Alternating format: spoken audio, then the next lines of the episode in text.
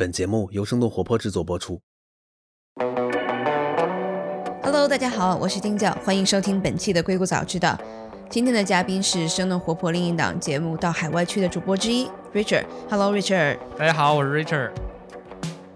咱们国内其实双十一已经慢慢来临了，所有的不管是线上线下都在备战。我在跟 Richard 聊天的时候，然后发现其实美国的经济在重启之后，线下的一些消费也有一些的改变。然后今天就想请 Richard 过来给我们讲一讲他在美国这边线下看到的一些消费的一种新形态吧。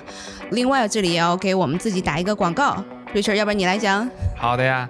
呃，首先谢谢戴安啊，又给我了一个串场的机会，能让我们远在硅谷啊被滞留在美国的同胞们继续跟大家交流。因为双十一也快到了，我们双十一期间在生动活泼旗下的另外一款节目，就是我跟 CC 一块做的《到海外去》，也会迎来非常不一样的十一月啊！我们会有线下的活动，也会有直播，也会有相应的这个促销活动，请大家多关注生动活泼的公众号，获取到更多的信息。嗯，这次在双十一，我们也会给大家带来半价的这个优惠，就跟我们第一个月上线一样，同样也是二四九的这样的一个价格，希望大家能够多多来支持我们。其实还是我们有非常多的干货，然后我们其实也会在我们的公众号上面给大家带来一些中间摘取的金句啊，然后我们 听众对我们的反馈，因为有的朋友可能觉得对这个节目还不太了解，一下可能要付几百块钱的这样的一个价格，可以通过我们这次的到时候会推出来的一些公众号的一些推文，然后能了解这个节目，然后能够来购买这个节目了。啊，我们也是真主播带货啊，主播直接现身说法啊。对啊，我们其实也不会说是我们要藏着掖着，因为我们做好的内容，我们就是需要变现的嘛。通过上两站的线下跟大家的交流，然后大家都会催促我们怎么不多收一点钱。啊，是吗？还有这样子 有的朋友在啊，赶紧介绍给我。然后我在这里还有另外一个广告了，我们七号就是在北京这一站的活动也要开启了，所以在前面两站没有跟我们交流到的一些朋友们，也欢迎在北京来线下参加我们的节目。同样呢，也可以是在我们的公众号上面，然后得到我们具体的一些信息。好的，那我觉得我们这个广告做太多了，我们可以开始聊节目了。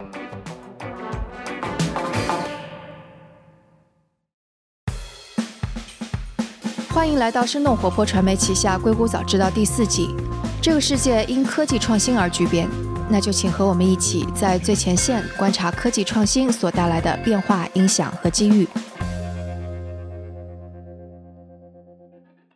反正今天我们就是互相吐一吐苦水啊。这个一个留在硅谷的人和一个逃离硅谷的人，我们互相聊一聊这个中美之间的疫情后线下经济啊。对，其实我知道，因为我刚刚回来的那一个月的时候，是加州刚刚开始恢复这个线下的一个重启吧。不管是餐厅啊，还是一些其他的服务行业，也慢慢的开始了。我不知道 Richard 对你最大的一个你觉得很惊讶的线下的一个变化是什么呢？其实我觉得很多中国的朋友们都在问我们，你们在美国到底生活的是一个什么状态、啊？水深火热。对，水深火热啊，一般都用这种形容词儿啊。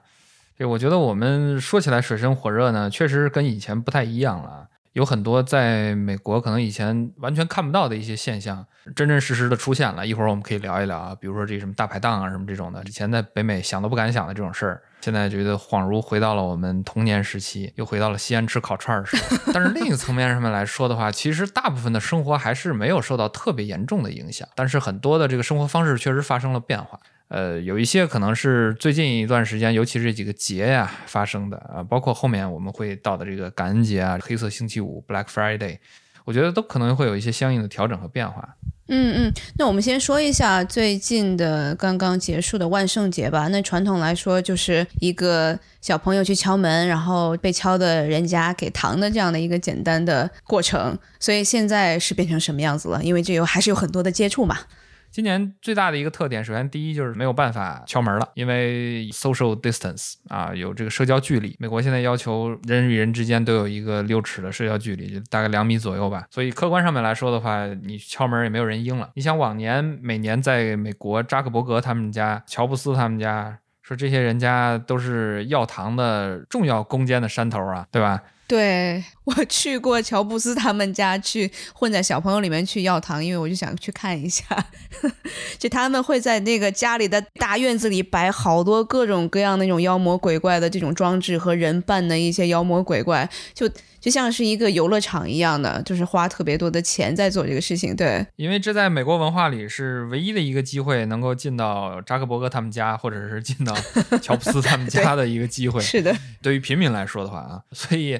大家一般来说都会非常踊跃的去要糖，然后扎克伯格他们家每年好像都是排队排的非常长啊，然后今年大家就就很难再这样去排队了啊，即便有的话呢，也是说把这个糖放在门口，啊，大家拿了就走这样。我们家今年可能就只有两三个小朋友过来来敲门来要糖。所以总的来说的话，我觉得也受到了很多影响。所以你们也是放在门口，然后让小朋友拿走，是这样子吗？啊，对，那只能这样做，嗯，要不然小朋友他也不敢敲你的门啊。嗯嗯嗯。然后这些呢，我觉得其实都是一些这个生活习惯上的变化。但是我觉得在商业上面来说的话呢，让我比较碎三观的是美国的这个 drive through 啊，开车通过这个中文怎么说呢？开车通过的这个德来速。是不是麦当劳叫德莱素？对，呃，德莱素啊，这个这个词儿翻译的很好。嗯，以前我们知道，像一些像麦当劳、星巴克有这样的服务，就是我可以开着车啊，我在这个口点，点完了以后绕这个房间转一圈了以后，在那个口可以拿上。不用下车就把东西就买了。呃，以前基本上都是在银行 ATM 机啊买冰淇淋啊买快餐啊这样的一些服务比较常见的。结果在今年呢，湾区第一次推出了 Drive Through 的鬼屋。鬼屋这个东西呢，是一个万圣节大家的基本上算是一个标配啊。你知道进去了以后，我们可能是感受它这个恐怖的气氛。开始得知这个今年这个鬼屋要搞成 Drive Through 啊，就是。开着车进鬼屋这个行为的时候，当时我还是觉得挺神奇的一件事儿，因为我当时的第一反应就是说，这个人如果要是在车里面被吓到了的话，他会不会猛地一踩油门？其实你要想，这个迪士尼啊，或者是环球影城啊，很多的这个鬼屋的这个项目，也都是大家坐在车上，对吧？但是它是可能是像一个小火车。它并不是让你自己开车。然后我们这个湾区呢，今年有一家鬼屋啊，这个在 Pleasant 那个地方呢，就是有很多的南瓜田，有很多的这个鬼屋啊，这种传统的万圣节的项目，原来都是在那个地方的。然后有一家这个鬼屋呢，他们二十九年嘛，几十年的这个经营历史了，今年也不太想就这样死掉，所以呢，就开始搬到了这个 Drive Through 的这种模式上面。这个火爆程度啊，在湾区是是相当火爆，非常火爆。票呢分两种啊，一种是，呃，有工作人员啊，就是里面有装鬼吓人的这一批人，比如说这个晚上比较黄金的一些时间段，他有工作人员在里面装鬼吓人啊，将近七八十位这样的。我想知道它占地有多大，听起来是一个蛮大的工程啊，是一个这个开车一个 S 型的一个这样的一个一个一个车道一样的一个东西，然后这个你你你车一直是 S 型的这样的开嘛，然后它在旁边有很多的这种布景。然后刚才就说这个这个有两种票，一种是这个有有工作人员的，一种是没工作人员的啊，两种票基本上全被抢空了。那可见大家对于这个鬼屋的追捧程度还是很高的。我觉得是不是也是因为大家这个在家里憋久了？因为其实最近一个月，就你走了这一个月了以后呢，美国还是发生了很多戏啊。这个你也知道，就比如说这个这个有谁得这个新冠了，对吧？这个全国人民都知道了。后面很快又又从医院里面出来了，所以我觉得客观上面来说，他开了一个挺不好的一个头，就是让大家觉得这个病没什么问题。嗯，客观上面来说的话，极度加速了美国开放的这个速度，呃，起码在一些州是这样的，直接导致的结果就是数量猛增啊。所以，我我们就不去考虑这个这些东西了。但是客观上面来说的话呢，上个礼拜开始，加州这一边很多的餐厅现在是开放了。允许让你进去吃东西，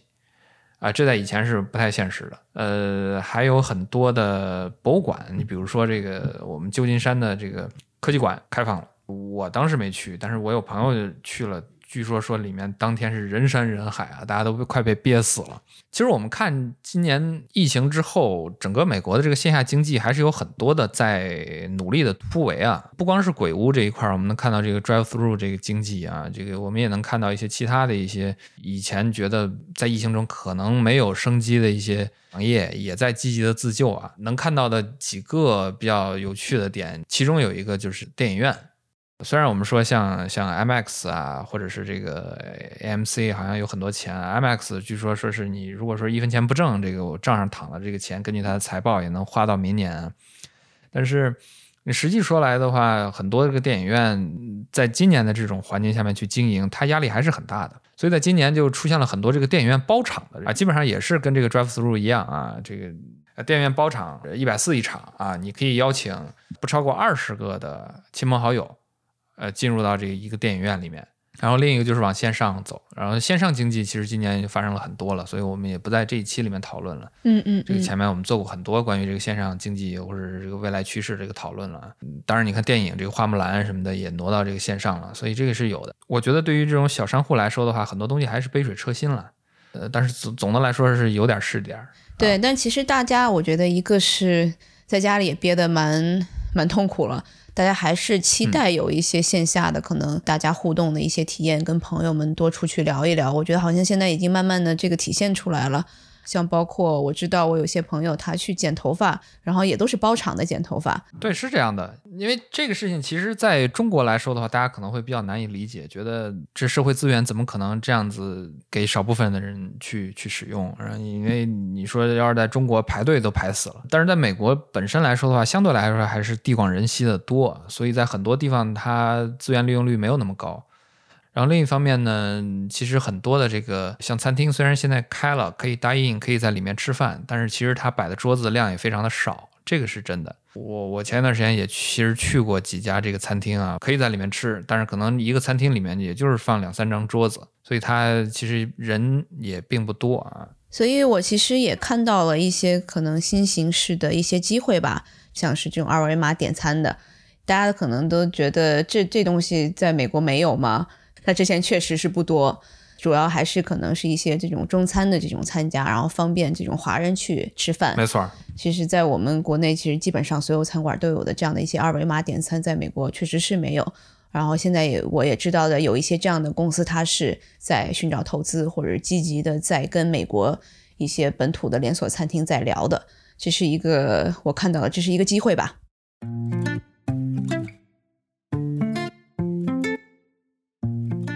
说到二零二零不一样的消费趋势，最近有一家叫做魔镜市场情报的数据公司找到了我。我研究了一下，他们有很多的数据，我觉得非常有意思。比如今年的双十一预售，有很多的类目前三日就超过了去年整个双十一期间的销售额。又比如在方便食品中，Top Ten 的品牌一半是螺蛳粉。比如银发经济也创造了越来越大的市场规模。爱康国宾在第一天预售量就超过了十万。足力健竟然是上榜女鞋预售的 Top Ten 品牌。大部分的报告都是事后总结，他们很有意思的一点是可以给大家提供实时的双十一数据。我觉得这个可以帮助我们的听众的投资人发现新兴的机会点，寻找投资标的，或者是帮助品牌方进行产品研发、市场研究、舆情监测、价格监控等等。他们通过数据分析、文本分析、图像挖掘等，获取了大量的数据。再利用 SaaS 的系统、行业研究报告等等多种方式，给大家提供信息服务。那魔镜市场情报通过网页和小程序，给硅谷早知道的听众提供了双十一预售的实时数据，可以查看各个细分的类目、每日及累计的销售情况。那数据查看非常方便，大家微信搜索“魔镜市场情报”，回复“硅谷早知道”就可以找到入口。好的，那我们再回到节目。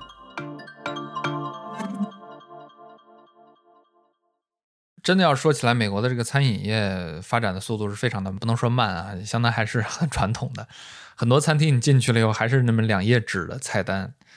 然后点菜还是小朋友给你 waiter 给你拿一张纸。说一个贯口，我们今天的 special，我们今天 special 是什么啊？给你讲一下，然后我们还要装的很懂的，哦，听起来不错啊，然后我们点一下啊。但是在今年的时候，我们其实客观上面看到很多的项目在试图做这个事情，就是所谓的这个呃无接触点餐、二维码点餐。其实我们中国已经耳熟能详的一些东西了啊。比较常见的就是我们现在能看到有一个刚需，就是这个咖啡啊，在北美这一边，我们能看到他们是。应该是最先一批适应，呃，无接触点餐、二维码点餐、APP 点餐的一批餐饮企业了。因为美国人爱喝咖啡，大家都是知道的。然后咖啡这个东西呢，其实你说简单，太简单；但是你说真正要是在家做呢，很多人客观上面来说也没有这个条件啊，所以其实咖啡是最早一批适应这些东西的。就在北美这一边，其实像星巴克，星巴克的中国的 IT 是远好于美国的 IT 团队的。所以星巴克其实基本上整个这个全球的这个 IT 的经验，全部都是靠中国星巴克输出。然后中国的星巴克的 APP 也 跟美国星巴克的 APP 是不一样的。美国的星巴克的 APP 都是靠中国的这个 IT 的团队去带，这个我是真的听说过，这个他们内部的反向输出啊之类的。嗯，所以所以也是挺有意思的一件事儿。然后星巴克是很早了上了一批这个 A P P 点餐了。然后你像这个硅谷这边的这个 Fuse，包括到这个 Blue Bottle 啊这几个在硅谷比较有名的这个咖啡品牌，其实非常早的都已经适应这个用这个 Mobile Order 或者是这个 QR Code Order，这个其实客观催生了一些线下经济发生了一些变化。然后现在比较常见的就是大家在 A P P 上面点好，然后到点儿我到那儿去一取。非常方便。我们现在线下，你虽然看其他地方人少，但是咖啡店门口排队的人还是不会少，因为大家都在点咖啡。对，可能有些朋友知道，因为美国的这些送餐，它不像我们国内这么方便。你比如说是点了二十块钱东西，它基本上就是二十块钱。你如果要是在美国，你点一个二十块钱的餐，你可能最后付的是三十八块。你的小费，然后这个服务费乱七八糟加起来，其实很多的人他更愿意，比如说是我先点了，然后我自己去拿。因为这样子是可能是更加省钱的。对你说的这个，就是在北美这一波另外一个非常重要的线下经济啊，就是这个所谓这个 delivery 的这个这个外送经济啊。嗯。我们经常说说中国的这个新四大发明啊，其中有一个是说点外卖，在北美大家是非常羡慕的。因为北美的外卖产业其实发展的一直非常不好，即便有几个巨头像 Postmates 啊，或者是这个 Uber Eats 啊这样的，他们的配送效率，然后他们的时效性各方面跟中国是没法比的。这也是客观很多美国的这个地理条件啊，或者是其他的一些条件造成的。因为你像中国，我们比如说如果要是送，我们说送中关村啊，我们可以一下带过去好几十份饭，然后一下就是在一个很集中的地方就就送掉了。但是在美国，有可能你送的话，这一个城市就只有一单。如果要是单为这一单跑一趟，它的成本相对来说肯定就会很高。然后今年呢，我们就能看到，在硅谷这边有好多这种外送的，然后包括这种邻里自救的，所谓这种这种社团经济啊，发展起来了。像呃美国的这种配送的平台，像 Instacart 也开始对接中国超市了。嗯，所以明显感觉到活跃程度还是在提高的。最近第一次知道这个。湾区能在网上买海鲜，就是在疫情之后。嗯，之前其实大家都没有这个意识的，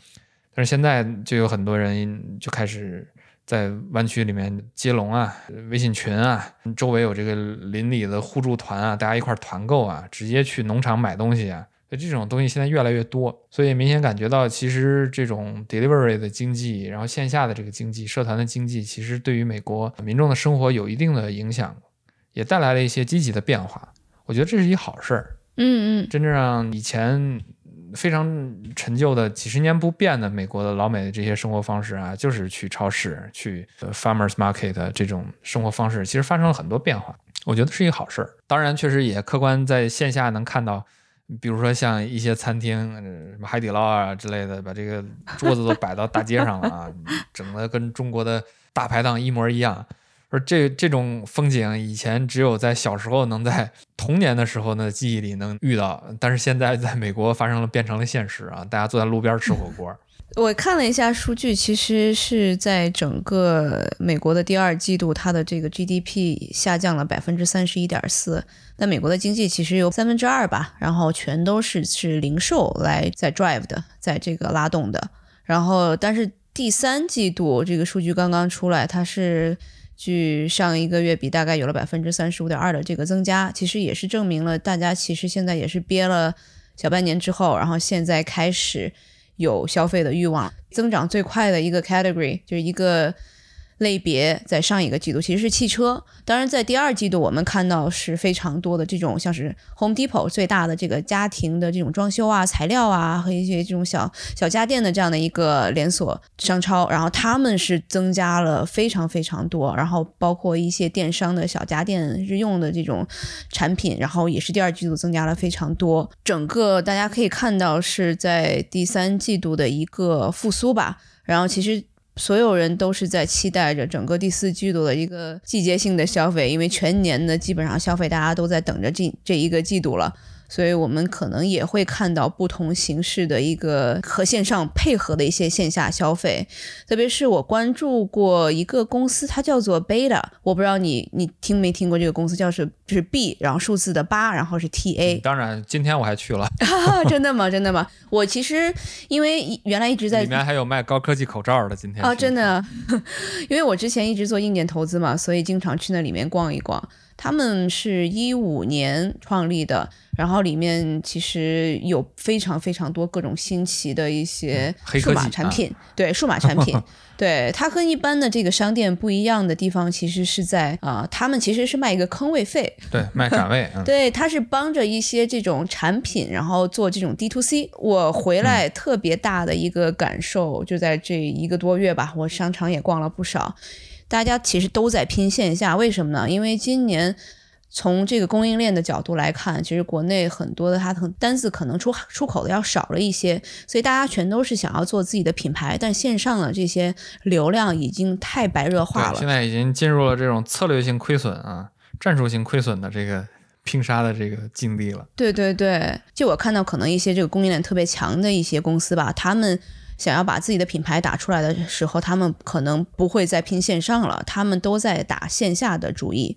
觉得线下跟所有的这个消费者有一个直观的一个接触，然后把自己的品牌做一个事件型的东西，是非常非常的可能会有一个直接的品牌的一个加分吧。我觉得美国可能现在也在做这样的一件事情，贝拉它也是在做的这样的一件事情，它其实是帮助品牌在怎么样能够直接的触达消费者。它这个坑位费其实是后面有蛮多数据驱动的，然后比如说是你在某个产品上你把玩了多久，它上面其实一堆摄像头在看着你。我每次去那儿，虽然说是里面东西挺好玩，但我每次都不是特别的这个舒服，老是觉得被很多摄像头在看着。就比如你把你怎么跟这个硬件产品来接触啊，你你先摁了哪儿，再摁了哪儿啊，你看了多久啊，它可能就会把这所有数据都会反馈给这个产品，收集起来。对品牌。对我，但我其实一度以为他们已经快挂了。开的好好的，今天人准点十一点开三餐的肉上面。嗯，其实所有的不管是线上还是线下，其实最终的目的还是要触达消费者嘛。对。然后线下，其实我觉得这个，当然我们俩都不是做品牌的人啊。或者说不是专精品牌的人，但是呢，品牌其实是大家一直都在努力，尤其在跨境这个层面上面来说，其实我们能看到很多这个 beta 里面的产品，很多也是从中国来的嘛。我觉得这个其实也提供了一个渠道，让很多的这个中国的企业出海，是是一个不错的一个平台啊。今天反正我在里面转了一圈了以后，没什么别的人，只有我们一拨人啊。看了一下上面摆出来的这个产品，当然有很多也是根据这个疫情有一些调整，比如说刚才我提到他有卖的什么真丝口罩。啊，这个几十块钱一个，二十九吗？还是三十一个？但是大部分的产品还是秉持它一贯的这线下新奇啊，然后希望跟你交互啊，这样子的一个一个概念吧。嗯，在整个的这个疫情中间，我不确定这样子的模式能走多久啊。但是明显感觉到，客观上面来说，大家对这个还是还是追捧的，还是有需要的。对我为什么说到 beta？另外有一个也是我看到了，最近他们不仅是自己没挂，他们还收购了一家公司，这家公司叫做 Restore。然后就是重新想象商店吧。然后我看了一下，哇，这家公司居然还还是这个红杉投过的。我觉得现在大家可能都是在想象未来的一个零售会是什么样子的，因为我觉得中国跟美国有一个很大的不一样，因为在。整体的中国，你可能去一个大的 mall、大的商场里面逛的时候，你是一种这种整体感。你可能去里面吃饭，然后顺便看到这个店儿，你就逛一下了。但是在美国没有这种感觉，你可能这个你要买东西，真的就是去这个商店里买东西，它没有那么多可能特别有意思的一种网红店啊，什么咖啡店啊，就没有说是好像把这个商店变成了一个消费的一个线下聚会的场景，吃饭在吃饭的地方，买东西在买东西的地方，它没有。把整个这一块做起来，但我觉得像是 Beta 呀，还是像是这个像刚刚被他收购的 Restore，他们全是在重新在想象未来的线下的一个交互会是什么样子的。你让我想起了一个有意思的点，就是亚马逊的无人超市。我不知道你去西雅图的时候，或者是去旧金山，旧金山我去过，有没有试过他们的这个无人超市啊？我有，我有。因为美国的无人超市跟中国的超无人超市这个技术逻辑还是不太一样的。因为中国的无人超市其实基本上是一个。我进去之前刷一个码，然后出来了以后把东西还是要刷一遍，更像一个自我结算的一个过程。然后有一些这个中国以前的这个用的是 RFID 啊，就是这个像像很多橱窗的，它这个你只要拿出来一个东西，它有感应。但是在北美这边，亚马逊他们运用的就是到处都是摄像头啊，然后它是真正的用摄像头来识别你的动作，所以在这个里面。也有很多有意思的地方。我们比如说以前有一些朋友就就问出来，比如说我把这个东西在里面喝了，或者是在里面吃了，他到底收不收我的钱？然后我我比如说我把这个东西遮挡着拿出来，然后藏进包里，啊，那他会不会收我的钱？反正这个这个也是挺神奇的，我相信他们在相应的这个视觉识别的技术上面也花了很多的功夫啊，说不定经过疫情这一波了以后，这种无人超市可能又会成为很多大企业或者说是呃民众的一个选择。对，那我觉得我们刚刚聊了蛮多可能一种现象吧。然后我也想知道你有没有一些这种思考，比如说是这种现象它背后的原因是什么？像是刚刚我们说了 delivery，然后也说了线下大家做出的各种尝试，因为虽然重启了，但是疫情还在那里。我觉得一方面是大家为了生存在自救啊，不管是小企业还是想拥有正常生活的普通人，但是我觉得另一方面呢，就是大家其实，在很多意识上面其实发生了很多变化，比如说我们对于安全的意识，对于性价比的理解。因为美国有很多的企业现在都宣布了可以长时间的在家工作啊，包括像这个谷歌啊、Facebook 啊这些企业其实都说了。所以这客观上面来说的话，让大家对于生活的状态、效率的理解、性价比的理解，其实发生了很多变化。就比如说我们有很多朋友就觉得现在生活在湾区并不是一个非常必要的事情，我完全可以生活在一个，比如说去去太浩湖 Lake Tahoe。我可以生活在更远的地方，我可以去俄勒冈，更便宜，更便宜。然后反正都是远程办公啊，视频会议。从这个角度来说的话，其实很多大家的这个意识发生了变化。然后刚才呢，你也讲到了，就是被一堆摄像头对着啊。我觉得这个在疫情中间，其实大家也是有认识。其实对于自由的理解也发生了一些变化，就是适当的牺牲自由。可能成为了一种可能啊，这个在中国其实我们觉得就是大家现在都开始用这个二维码健康码，其实你的行踪啊各方面还是公开的嘛。这个事情呢，其实在北美现在大家也开始就觉得这件事情是一个是一个好主意啊，是一个控制疫情的一个可能的一个 solution 一个解决方案。这个在之前，我觉得北美社会是完全不会接接受这件事情的，有点冒天下之大不韪的那种感觉。嗯嗯嗯。所以我觉得，其实对于自由的理解，对于安全意识啊各方面的理解，就发生了很多的变化。可能大家还要继续保持这样的生活状态，保持很长时间。当然，也希望线下的这些好吃的小店都不要倒，不要死。可能这一期我们稍微没有，我们聊的比较感性了啦，因为也是到了一个时间的节点。生活的体会啊。对对对对对，因为我离开了刚好一个半月，Richard 还在那边坚守，所以我就觉得是不是给大家带来一些这个我们在日常生活当中这个观察到的，然后我们觉得可能是给大家能带来一些启发的一些这个信息吧。因为我 有有一天我在跟一个我们的听众，他也是一个投资人，他们是一个机构的战投，然后他们就说：“哎，导演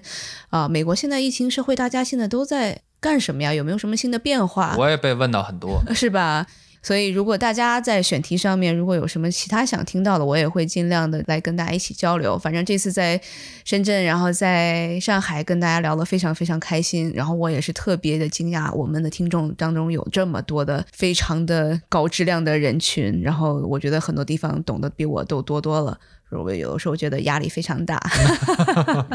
也希望大家多关注我们的节目啊，《硅谷早知道》和《到海外去》。对，然后特别是今年到海外去，我们也是采访了不同的垂直领域的各种嘉宾，然后给大家带了他们现在前线总结出来的经验吧。所以希望我们在这次打折的时候，大家不要错过这次机会了。好的，买它，买它，买它，买它。好嘞，那我们今天先聊在这儿，Richard。行，好的，谢谢大家。